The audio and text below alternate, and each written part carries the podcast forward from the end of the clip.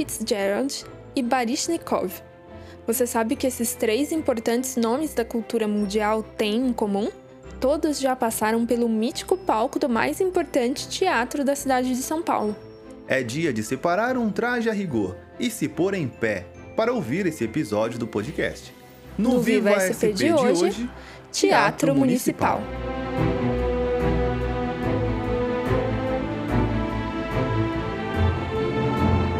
Brincadeiras à parte da introdução, passear pelo centro de São Paulo em meio aos inúmeros prédios comerciais e residenciais, lojas e pedestres, e não ter sua atenção desviada para um local imponente, com linhas inspiradas pela arquitetura barroca e renascentista, é impossível. Admita, você em algum momento já se pegou admirando o Teatro Municipal. Localizado na Praça Ramos de Azevedo, na Sé, o Municipal hoje é uma casa de cultura para a população, com apresentações e visitas gratuitas. Mas como aqui no Viva SP nós vamos te contar histórias, as viagens no tempo são quase que obrigatórias. Para entender como o Teatro Municipal se tornou o que é atualmente, precisamos voltar ao início do século XX. Primeiro ato: café e ópera. São Paulo nem sempre foi a metrópole que é hoje. E o importante momento para esse processo é o ano de 1900, quando a cidade apresentava um crescimento vertiginoso.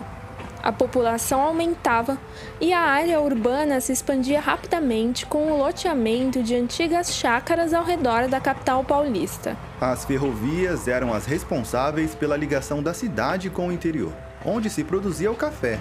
E é aqui que a história do municipal começa. Pode parecer óbvio, mas na época em que o café era uma espécie de ouro, nada mais natural que quem detivesse esse recurso também concentrasse o poder. Essas pessoas eram conhecidas como barões do café. Conversamos com a Anita de Souza Lazarim, que atualmente ocupa o cargo de pesquisadora do Núcleo de Acervo e Pesquisa do Teatro Municipal. Ela vai nos ajudar a contar essa linda história. Para começar, é importante dizer que o Teatro Municipal de São Paulo ele não é o primeiro teatro da cidade, né? Que antes da construção do municipal já existia os teatros São José, o Santana, o Politeama, enfim, que eram teatros que recebiam é, célebres cantores de ópera, por exemplo, né? Mas que foi com o Teatro Municipal que se abriram novos horizontes para a atividade operística, principalmente em São Paulo, enfim, que a arte lírica teve ganhou um panorama mais amplo, né? É, o Teatro Municipal de São Paulo foi inaugurado no dia 12 de setembro de 1911 e essa inauguração significou um marco mesmo na história da cidade, na história cultural, na história também é um marco de, de, reconfiguração urbana mesmo, né? Existia uma grande vontade na época é, de que existisse uma casa de ópera é, nos moldes modernos, é, que veio aí justamente desse anseio desses barões de café, né? Que veio desse anseio da economia cafeeira, dos cafeicultores e da concentração de renda, de capital aliada a esses anseios, a esse desejo dos paulistas de assumirem a dianteira de um Brasil supostamente republicano, né? E aí tudo, é, tudo essa, esse projeto é, culminou na inauguração do Teatro Municipal, né? Que se consolidou como um monumento mesmo é, de fruição das artes da cena, de lazer, mas também de sociabilidade, um espaço de encontro entre essas pessoas, entre essa elite, né?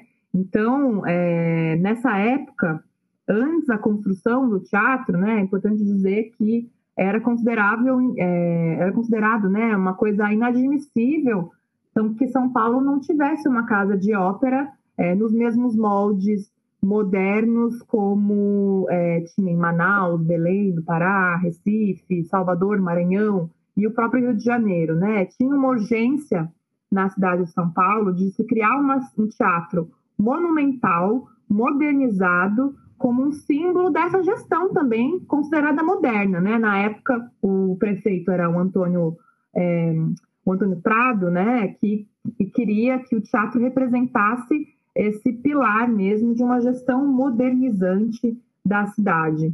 Então, conectando aí um pouco da sua pergunta, né? Existia, assim, é, o capital dos cafeicultores foi fundamental, né? Mas que isso não é uma coisa exclusiva de São Paulo, né? Assim como a prosperidade do café favoreceu a construção do Teatro Municipal em 1911, né? Outras regiões do país também é, acumularam também excedentes de capital nas lavouras, principalmente. Então, é, esse setor extrativista é, conseguiu investir nisso, né? Investir nessa, nessas casas grandes, casas teatrais, casas operísticas.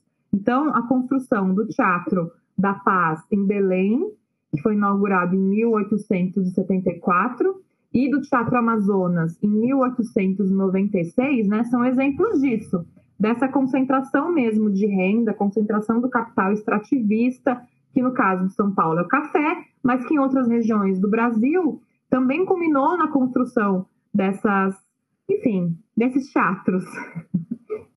Como a Anitta relatou, foi através da influência dos barões do café que veio o entendimento de que São Paulo não podia ficar atrás de outras capitais no sentido cultural.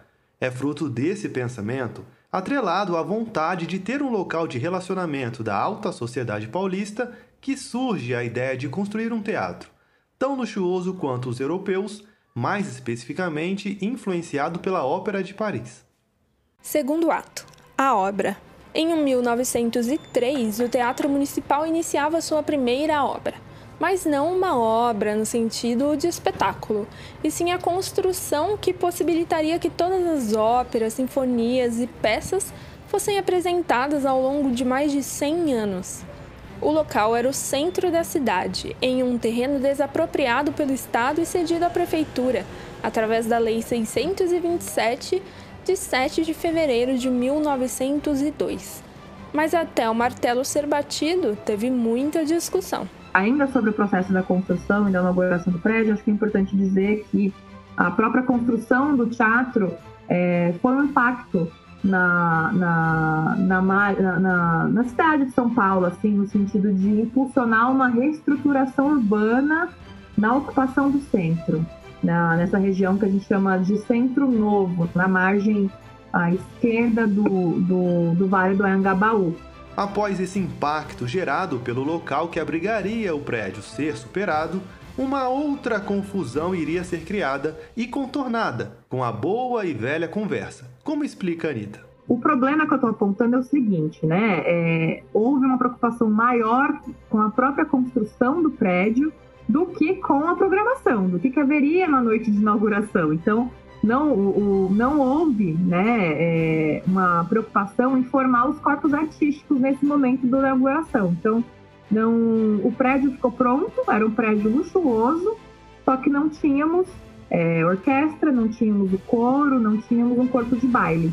Então, na época, foi feito um convite para uma companhia lírica que estava numa turnê aqui pela América do Sul, né, do barítono Tita Rufo. Ele estava é, na Argentina e aí ele aceitou o convite de vir para o Brasil a, a, inaugurar o Teatro Municipal faz, e ele sugeriu de fazer o seu personagem favorito na época da peça Hamlet, que é o Hamleto. E, enfim, e isso entrou numa disputa na Câmara dos Vereadores aqui em São Paulo, né? Tinha um vereador, é, o Alcântara Machado, defendia que ah, ah, deveria ser um repertório de música brasileira a ser tocado na noite de inauguração, né? Enfim, teve uma grande discussão, protestos dentro da Câmara é, é, de Vereadores e é, houve uma, uma proposta aí uma, um pouco mais é, negociada, né? De que a solução foi então que é, o Teatro Municipal de São Paulo deveria ser inaugurado com uma ópera do Carlos Gomes, né? No caso, o que foi escolhido foi a, a, que a orquestra tocou a protofonia do Guarani, e em seguida, né? Então, o Carlos Gomes foi de fato o primeiro autor a ser tocado, a ser ouvido dentro do Teatro Municipal, e em seguida é, se executou a ópera né? Então, queria só pontuar isso, que a noite de inauguração também envolveu é, conflitos, envolveu discussões, disputas.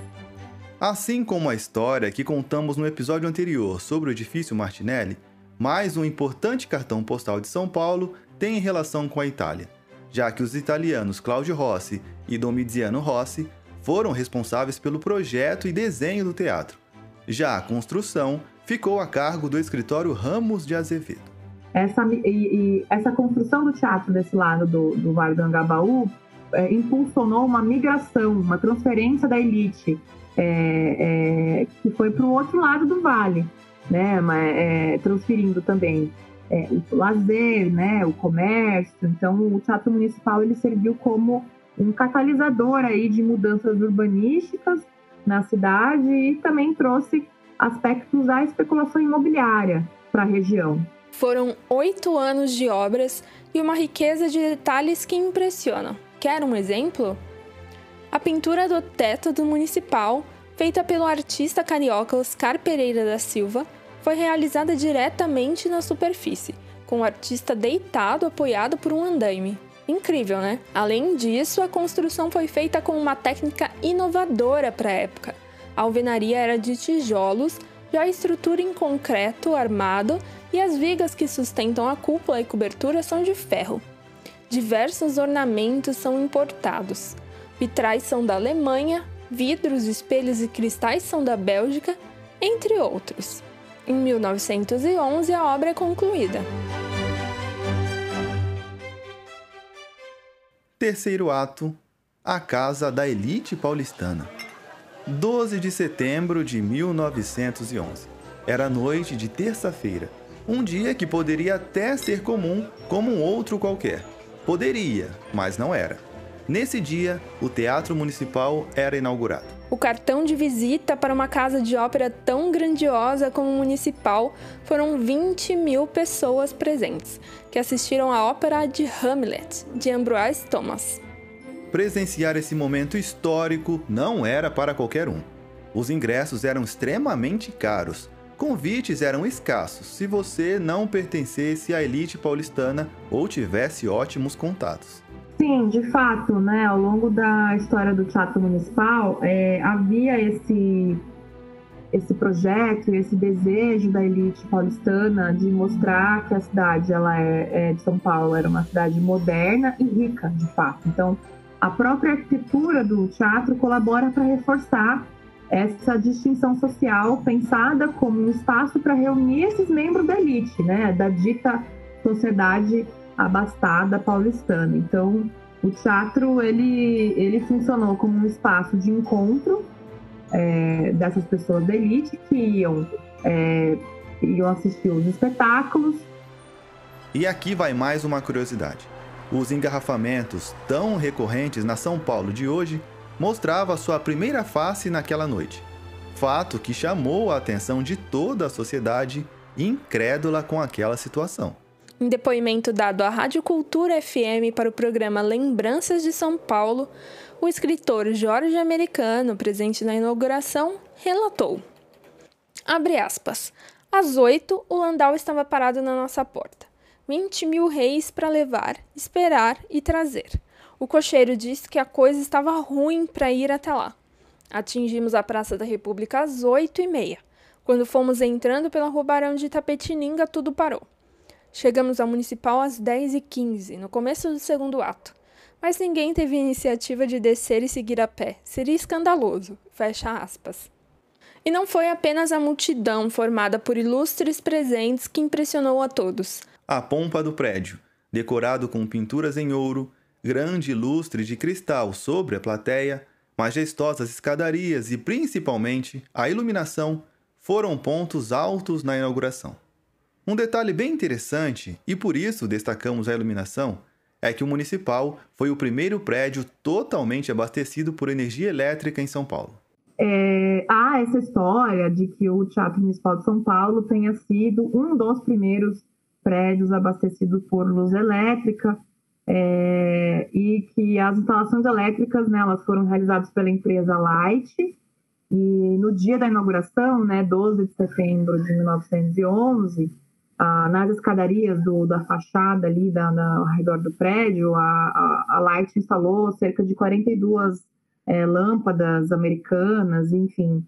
No, no dia da inauguração, na abertura, do Teatro Municipal, a, a luminosidade ela foi tão grande, né? Foi uma coisa tão marcante para a época que o prédio ele parecia que ele flutuava mesmo no meio da escuridão, assim, é uma luz brilhava tanto, né, e, e, que trouxe um cenário grandioso mesmo para esse dia. É, a gente tem na, na no, no, interior do prédio, do teatro, um dos, um dos bens móveis do, do, do prédio, né, é uma obra de um artista chamado Valério Vieira, né, que ele fez uma fotopintura, ele fez uma pintura em cima de uma fotografia é, de uma fotografia desse dia, né, do, do dia da inauguração, e, e é uma, uma obra que que a gente nota o brilho mesmo da, da luz elétrica. Tá lá na sala branca, subindo o saguão de entrada, no primeiro andar, virando à esquerda, antes do salão nobre. Essa obra tá lá na parede. Quem quiser conhecer, tá convidado.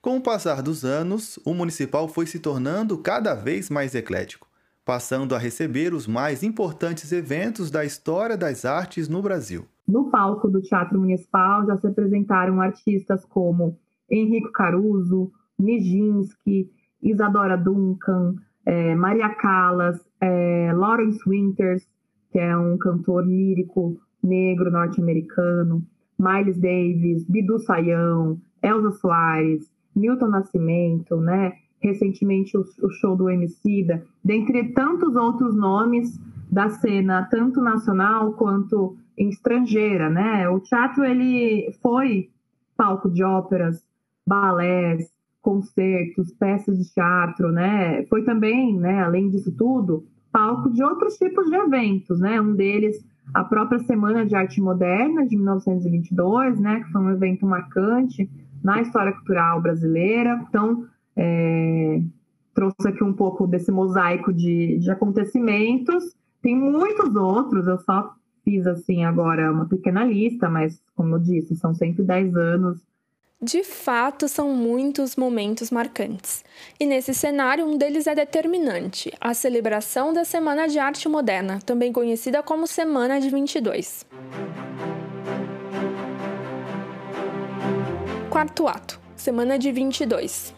Essa relevante manifestação artístico-cultural, ocorrida entre os dias 11 e 18 de fevereiro de 1922, contou com espetáculos de dança, música, recital de poesias, exposição de obras e palestras, tendo como um de seus principais articuladores Mário de Andrade, ao lado de Oswald de Andrade e o artista plástico de Cavalcante.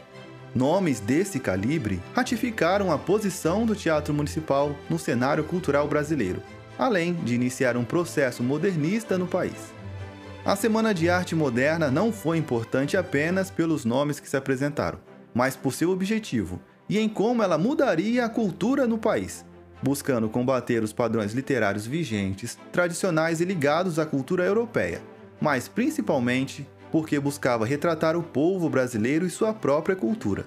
E é importante dizer que em 1922, né, a Semana de Arte Moderna, ela foi concebida para ser uma, uma espécie de contraponto crítico né, às, às celebrações oficiais do centenário da independência, né? 1922 é 100 anos depois é, do, do, momento da independência do Brasil, né? Então havia uma programação oficial de uma exposição internacional do centenário da independência que, que ocorreu na capital federal, que na época era o Rio de Janeiro.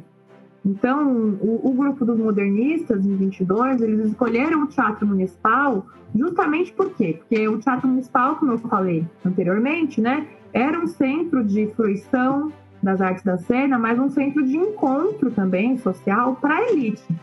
E um espaço dos, nos moldes, né, um espaço arquitetônico e de decoração nos moldes europeus, da arte erudita, né, um espaço da cultura é, do mundo moderno, supostamente. Então, é, os modernistas queriam se contrapor a isso, queriam uma transformação é, cultural, né? Eles estavam expressando uma inquietude muito grande, estética e política. Realmente, não existia lugar mais adequado para receber essa manifestação que não fosse o Teatro Municipal. Quinto ato: tombamento o Teatro Municipal passou por três grandes reformas, que além de preservar o local, serviram para renovar e até ampliá-lo. Então, o Teatro Municipal ele passou por é, três grandes reformas ao longo das suas 11 décadas de existência.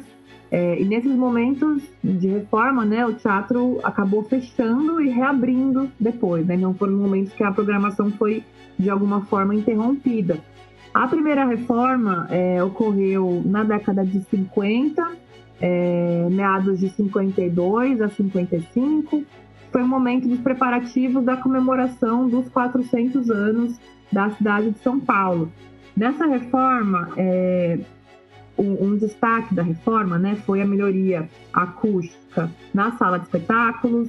É, havia também pontos cegos e pontos surdos na sala de espetáculo que foram corrigidos, é, um remanejamento nas poltronas, eliminação de colunas é, é, nos primeiros balcões da sala de espetáculos, reorganização dos camarins, né, instalação de elevadores e alteração cromática é, da tapeçaria, principalmente para o vermelho. É, e aí a gente tem uma segunda reforma no período de meados de 1987 a 1991, né, que foi uma ocasião quando o teatro completou 80 anos de idade. É, foi uma reforma que também restaurou diversos elementos decorativos internos e externos do prédio. A última reforma foi é, a, a, reforma da ocasião dos 100 anos, na, da, da, do aniversário dos 100 anos do, do, do Teatro Municipal, né, que foi um, um, restauro que ocorreu em 2008 até meados de 2000, 2011. É, ali é, também ocorreu diversas é, intervenções para a restauração dos elementos decorativos internos e externos do, do prédio do Teatro Municipal. Houve um, um empenho na atualização tecnológica do palco, colocação de assentos acessíveis para pessoas obesas, cadeirantes na sala de espetáculo. Então, acho que seriam esses os destaques que eu faria sobre as três reformas. O municipal foi oficialmente tombado no ano de 1991.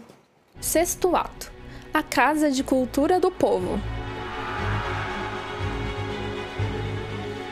O processo de consolidação do municipal como Casa do Povo não chega a ser novo, porém ele desempenha um papel importante na participação popular sobre assuntos determinantes em nossa história. O teatro também contracenou uma série de manifestações políticas, é, tanto nos arredores do prédio, quanto também dentro do, do, do prédio do Teatro Municipal. Então, dentre esses diversos momentos de atos políticos, a gente pode citar, por exemplo, o primeiro Congresso Nacional dos Escritores, que ocorreu em janeiro de 1945, é, reuniu é, grandes intelectuais contrários à falta de liberdade de expressão imposta pelo regime da ditadura do Estado Novo na época, né, o governo do Getúlio Vargas, é, além disso, né, por exemplo, é, podemos citar o próprio nascimento da organização do Movimento Negro Unificado, o MNU, que aconteceu nas escadarias do Teatro Municipal em 1978, em plena ditadura militar. Atualmente, o Teatro Municipal tem se adaptado no quesito acessibilidade e inclusão, além, claro, da zeladoria e segurança no local. E após conhecer a rica história dessa instituição centenária, é natural que você que nos ouve possa estar bastante curioso para visitar o local assim que possível, certo? Pois anime-se, trago-lhes boas novas. O Teatro Municipal, atualmente, é um local acessível, voltado para a população.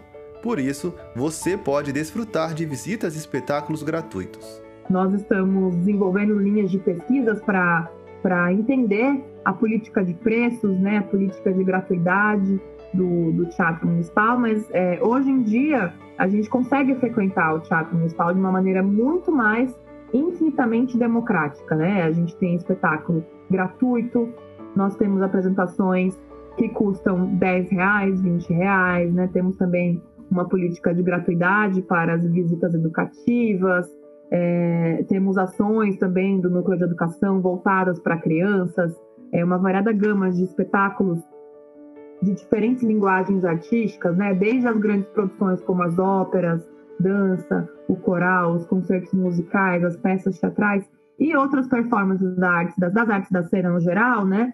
Que estão no nossa, na nossa programação de forma mais acessível mesmo. E o ápice dessa democratização do teatro municipal foi a apresentação histórica do rapper Emicida, ocorrida no dia 27 de novembro de 2019. O show realizado pelo artista foi sem dúvida um marco nessa centenária história, levando pessoas que nunca tinham imaginado entrar no municipal a, ao menos naquela data, se sentirem em casa. Em junho de 1978, nas escadarias do Teatro Municipal, houve um grande ato em protesto a duas ocorrências. Né? A primeira delas foi a morte de Robson Silveira da Luz, um homem negro de 21 anos que foi assassinado por agentes policiais de São Paulo. E a segunda, a segunda ocorrência foi a discriminação sofrida por quatro é, garotos negros no clube é, de regatas Tietê. Aí é, as pessoas né, do, se, se mobilizaram, organizaram esse ato que inaugurou o MMU em São Paulo em 1978. Muitos anos depois, em 2019, né, o Emicida vem é, realizar o show é, do disco Amarelo no Teatro Municipal e ele rememora essa história, ele convida integrantes, fundadores do MMU a voltarem para esse espaço, é, só que dessa vez é, dentro do teatro, né, recebendo uma homenagem na sala de espetáculos do Teatro Municipal. Atualmente, a gente tem um compromisso é, na área da pesquisa do Teatro Municipal de São Paulo é, em realizar um levantamento sistemático de documentos que registram a presença negra no nosso acervo. É, porque a gente quer, está implementando uma linha de pesquisa que investiga trajetórias de sujeitos que não estiveram é, nos holofotes da cena do Teatro Municipal. Então, sujeitos que não tiveram a, a, sua, a, sua, enfim, é, não foram estudados, não foram pesquisados e faltou a projeção das suas histórias. Atualmente, o teatro é composto pela Orquestra Sinfônica Municipal, Orquestra Experimental de Repertório, Balé da Cidade, Quarteto de Cordas, Coral Lírico e o Coral Paulistano, além da Central Técnica, já citada, para acessar o acervo do teatro. Espero que tenhamos conseguido despertar a curiosidade de vocês. Afinal, como comprovado nesse episódio, o teatro é municipal, mas sua história é universal. Até o próximo episódio!